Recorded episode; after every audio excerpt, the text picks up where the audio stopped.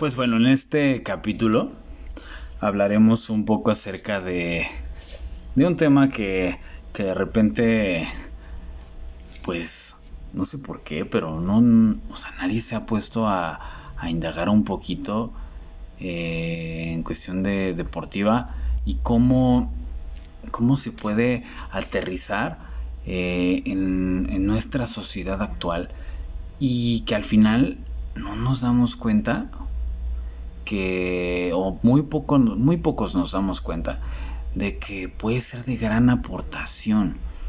Y es la similitud entre la sociedad actual y el fútbol. Porque créeme, realmente son mundos paralelos. Parece que no. O sea, parece que el fútbol es un mundo aparte. Pero, pero realmente no, ¿eh? Pues al final no deja de estar compuesto por un grupo de personas que reflejan en todo momento el entorno al que pertenecen como sociedad. Pues es como una especie de muestreo.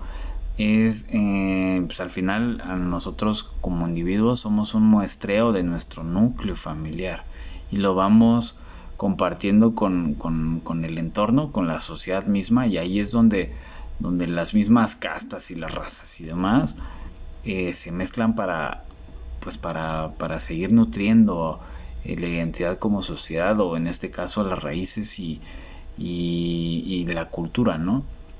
Y justamente eso es súper importante darnos cuenta de que el núcleo más importante siempre va a ser, eh, obviamente después del individuo, la familia.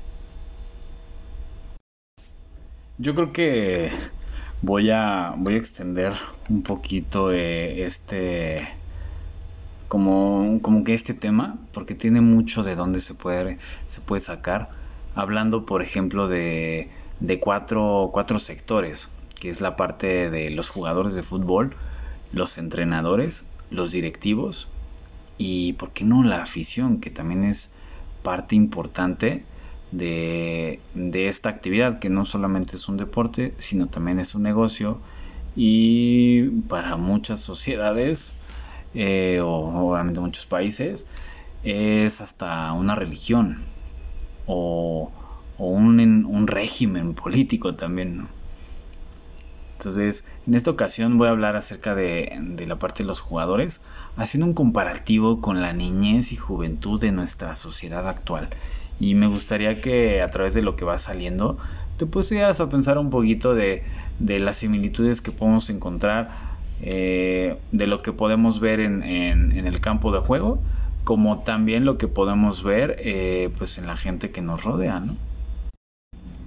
y en algún momento platicaba con uno de los mejores entrenadores de fútbol mexicano en la actualidad que bueno tuve oportunidad de colaborar con él y concordábamos en muchos en muchos puntos relacionados con que la actitud que muestran los jugadores de fútbol actuales es el fiel reflejo de una sociedad dañada por la falta de valores y principios, así como pues, también del amor a sí mismo, el respeto a sí mismo y a su profesión, o sea, a lo que se dedican, y, que les, les falta esa pasión e instinto de pertenencia que, que pues al final eh, un, ejemplo como, cuando, cuando una persona está comprometida con lo que hace y realmente ama lo que hace, ve todas las cosas que está haciendo como una gran oportunidad y a la sociedad actual, a los jóvenes actuales, se les hace más una carga.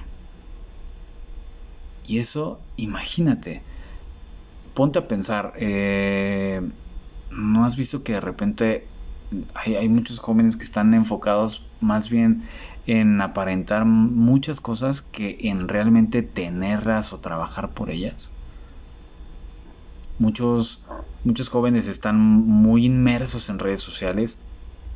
Lo único que quieren es que sean reconocidos por algún baile, por alguna cosa muy simple y no realmente por el talento que tienen. Y todo eso se ve reflejado en el ámbito futbolístico también. Porque pues, ya, que pues, al final el jugador necesita de la persona para poder trascender Y bajo ese, ese punto, pues no trasciende ni en lo deportivo, ni mucho menos en lo personal. Y se ve también muy claro que muchos jugadores, o sea, actuales, de repente en redes sociales suben que fotos de, de sus fiestas, de sus coches, o videos, peor aún. Digo, obviamente aquí la tecnología eh, como que llega a tentarlos demasiado, pero eso al final se vuelve una herramienta o un arma para, dañarse a sí mismos y obviamente a su carrera. Eh, en años anteriores, en algún momento vi una imagen, por ejemplo, de Maradona y Ruggeri y todos los, los, los futbolistas de, antes, ¿no? Eh, que estaban en un, en un vestuario discutiendo y platicando, ¿no? este, como equipo y todos estaban poniendo atención. Y ahora un vestuario de un equipo en la actualidad en donde todos están en el celular. Entonces, esa parte a nivel social, ¿cómo lo ves reflejado? ¿A poco no ves que, por ejemplo, no sé, este, hace mucho que ya salimos de las aulas, pero estoy seguro que actualmente los, los chavos que están en la escuela están así, justamente están, en vez de convivir entre ellos, que al final ese, ese eh, compartir eh, ideas y demás ayuda muchísimo para enriquecerse. Y justamente los chavos ahora lo que buscan es embrutecerse con, con, con, qué cosas van a comprar o con ideas o con todo el marketing que las redes sociales les están metiendo 24/7 eso a nivel deportivo también afecta porque justamente el deportista pierde enfoque. No solamente pierde enfoque en, cuanto a su profesión, sino pierde enfoque a nivel personal. Y eso lo podemos ver mucho eh, los que nos ha tocado trabajar con, equipos y que vemos, por ejemplo, en fuerzas básicas. Antes, eh, pues tenían que ganar su lugar sudando sangre literal sangre, sudor, lágrimas, y ahora prácticamente se han vuelto una moneda de cambio para patrocinios. Cuando antes un jugador de la sub-17, sub-20, obvio no ganaba ni un peso y tenía que, ponerle lana y esfuerzo para ver cómo ir a entrenar, ahora se les regala. Eh, se les regala, por ejemplo, playeras, se les regala tenis de patrocinadores, eh, se les invita a fiestas, se les paga por jugar. O sea, jugadores de, de 15, 17 años ya son profesionales y tienen un contrato. Y eso más que nada es cuestión marketing, no tanto en cuestión este como una profesión. Entonces son muchos aspectos que, que a nivel social si, si empatamos cómo es el jugador y cómo es un chavo que al final el chavo también es, es jugador, nos damos cuenta que, la sociedad misma en términos generales está corrompida por, por el consumismo.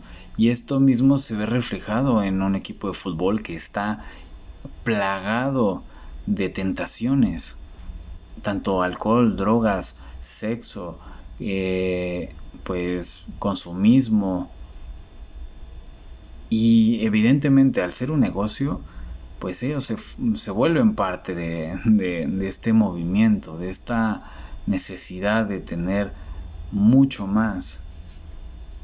Entonces, si podemos hacer también otras similitudes, que bueno, ya ahorita ya lo he estado aterrizando, entre o sea, las similitudes que tienen los jóvenes, los jóvenes de nuestra sociedad y futbolistas, que bueno, pues en términos generales este, como la vida de un futbolista, pues desde los, desde los 15 años hasta los 40, pues vamos a catalogarlo como jóvenes, ¿no? Entonces, uno de los puntos, ahorita te voy a mencionar un poquito acerca de estos puntos y quisiera que lo fuera relacionando. En cuestión de, por ejemplo, la sociedad, ya tienden a ser más sedentarios.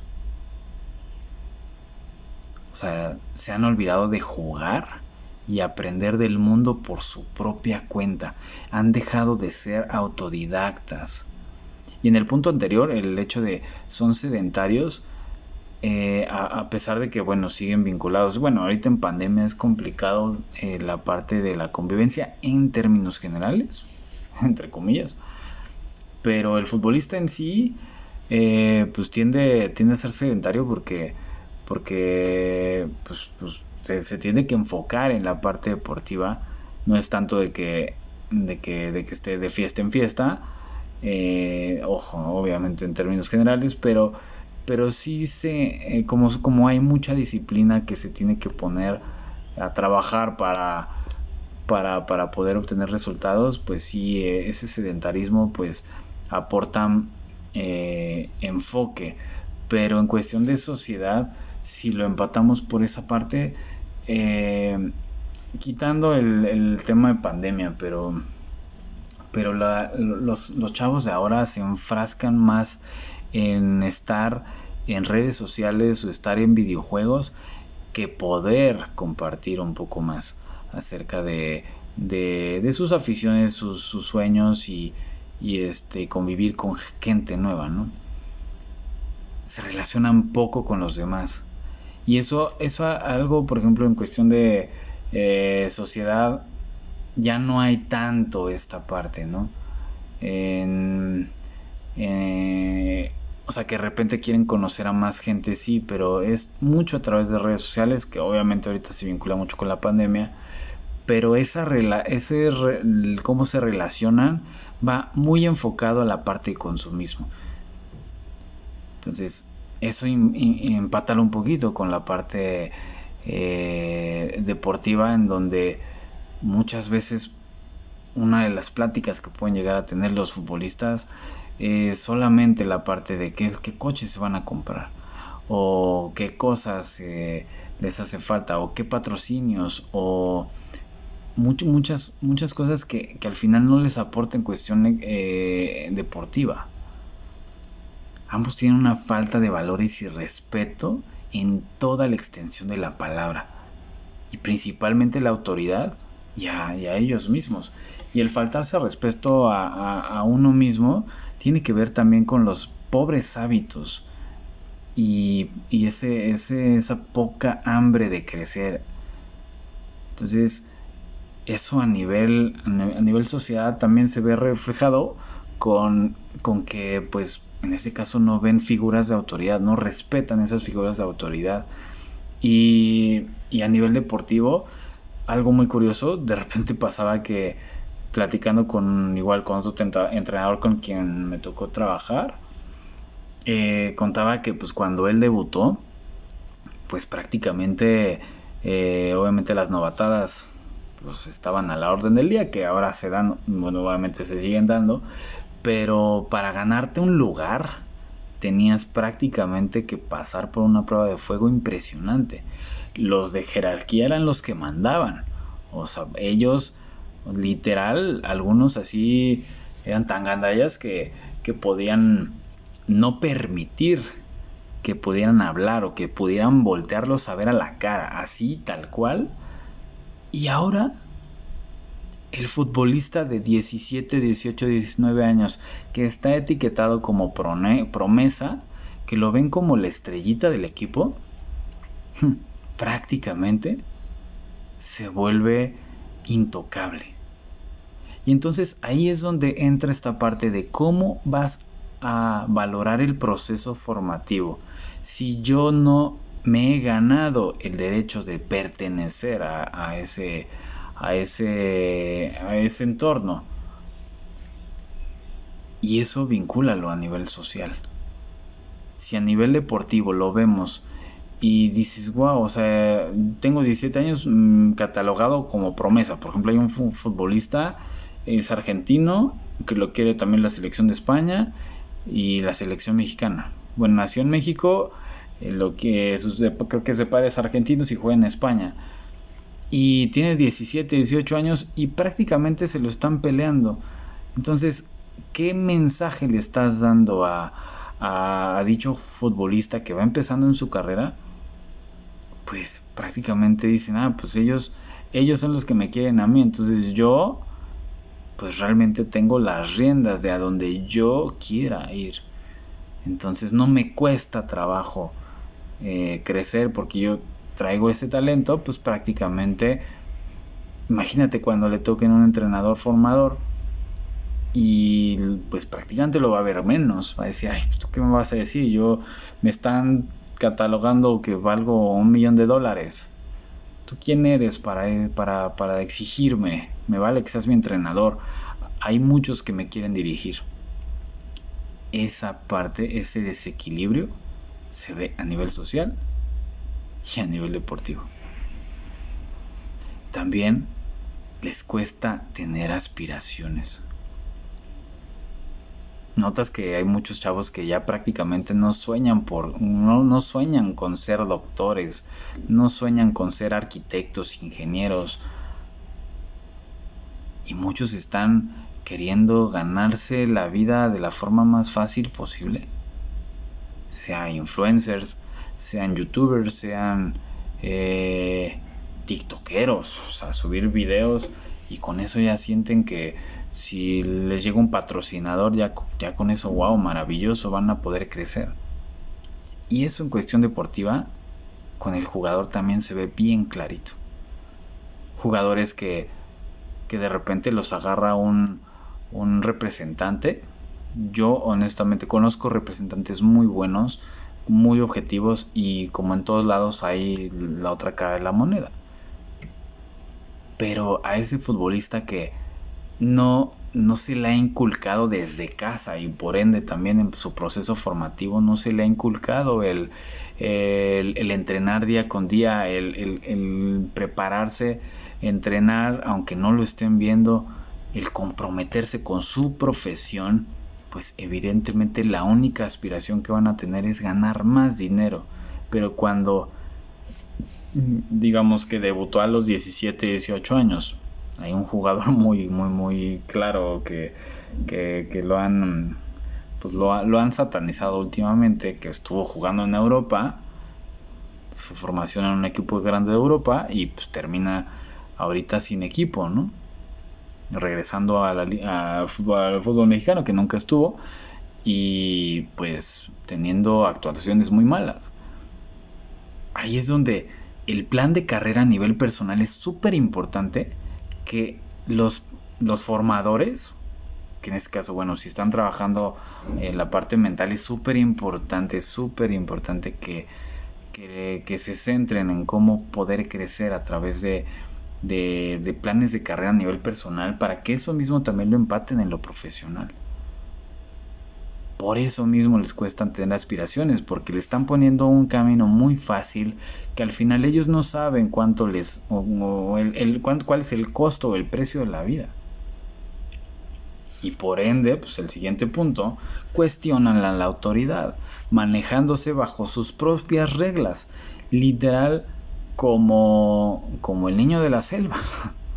si lo vemos a nivel social, tú no le pones límites a, a los niños, o en este caso a los, a, pues a, los jóvenes, pues prácticamente van a crear su propia regla, sus propias leyes enfocadas a que ellos sean los lo más importante, que ellos sean los que los que ahora sí que pues como decimos acá en México, ¿no? Que sus chicharrones truenen Ojo, a nivel de autodescubrimiento es súper importante que tú seas tu propio eh, centro, que seas la persona más importante, pero en cuestión social, en el cual tú tienes que, que, conocer y descubrir y aprender de, del entorno, primero conocerme a mí mismo, pero después, eso más que nada para conocer mis fortalezas y mis áreas de oportunidad, pero después es, ok, ¿qué es lo que quiero lograr hacia afuera? Perfecto, ¿qué necesito hacer? Ah, pues entonces cumplo con las reglas que la autoridad me, me dice, pero si no tengo una autoridad que me exija, pues ¿cómo voy a poder verlas? Eso mismo pasa, por ejemplo, en un cuerpo técnico que a lo mejor tiende a ser el, líder, el entrenador, tiende a ser permisivo si no hay una autoridad que le, le marca la pauta de, ok, nosotros vamos a hacer esto a, ciertas horas, tienes que hacer esto, y aquí el que manda somos nosotros. Ellos mismos van a empezar a tomarnos la medida. Otro de los puntos es que son desconfiados. Y al ser desconfiados, no solamente tiene que ver con el entorno, sino tiene que ver con uno mismo. O sea, ellos mismos son desconfiados, entonces ya no hay confianza y se ve, por ejemplo, a nivel deportivo que a algunos les cuesta trabajo tomar las riendas en momentos adversos. Y eso, por ejemplo, es algo que se trabaja, que es algo muy interesante, que es este la tolerancia a la frustración por ejemplo, en momentos en cuando, cuando el, equipo, el equipo recibe un gol en contra. Los primeros 5 a 7 segundos son vitales para poder saber si la ola emocional la pudieron surfear o si prácticamente los va a ahogar. Entonces, en el momento en que reciben un gol en contra, cuentas 1, 2, 3, 4, 5, 6, 7.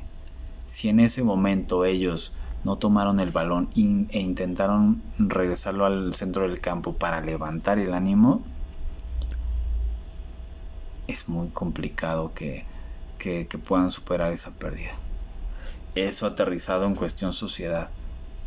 Cuando hay, un, hay una mala nota, cuando le, en la escuela llega a reprobar alguna materia, en vez de darse cuenta que eso les sirve, les aporta para poder crecer más, lo ven como, madre mía, esto me va a dar para abajo. Entonces pierdo la confianza en mí, no me enfoco a, a, revertir esta situación porque no quiero asumir lo que me corresponde. Entonces le empiezo a echar la culpa a los demás. Es que por tu culpa, porque tú no me formaste, porque tú no me diste las herramientas, porque el maestro es X o Y. Entonces no se comprometen, era lo que estábamos hablando anteriormente justamente de los puntos, ya lo había mencionado, el hecho de ser materialistas. Basan su felicidad en lo que tienen y no en lo que son. ¿Y por qué? Pues porque obviamente no, han, no se han adentrado a saber quiénes son para ellos. Por eso es importantísimo trabajar primero con la persona antes con el que con el deportista. Porque la persona es la que saca avante al deportista cuando está en situaciones de crisis. Vamos a poner un ejemplo, cuando el futbolista se lesiona, ahí no entra el deportista porque prácticamente está inactivo, en teoría. El entrenamiento que se tiene que trabajar antes, durante y después es la parte mental. Y obviamente la parte eh, nutricional, que es súper importante. Entonces es muy importante que tú como jugador te des cuenta de que primero que ser futbolista, eres persona, porque la, carrera de futbolista tiene pues, tal cual un, principio y, por lo menos si es muy... Eh, tienes un pronóstico de, de a qué edad puede terminar tu carrera. Después de eso, sigue la persona. Por eso no hay que perder a la persona. Si no, pues prácticamente se viene el, el síndrome de nido vacío, en donde pues ya prácticamente se fue el fútbol, a nivel jugador y te entregaste tanto a esta parte, creíste que era para siempre y te olvidas de algo tan importante que es que eh, cuando dejas de entrenar, regresa a la parte personal. En su momento hablaremos acerca de, la importancia de enfocarse a uno mismo para poder evitar situaciones complicadas como por ejemplo adicciones. Otro de los puntos, prefieren aislarse de los grupos. Eso es algo que, por ejemplo, a nivel social se ve muy marcado, pero de repente, eh, a lo mejor en, cuestión deportiva ya no ha sido tanto así. Eh, cuando hay una muy buena cohesión de grupo, cuando se trabaja muy bien eh, en el ánimo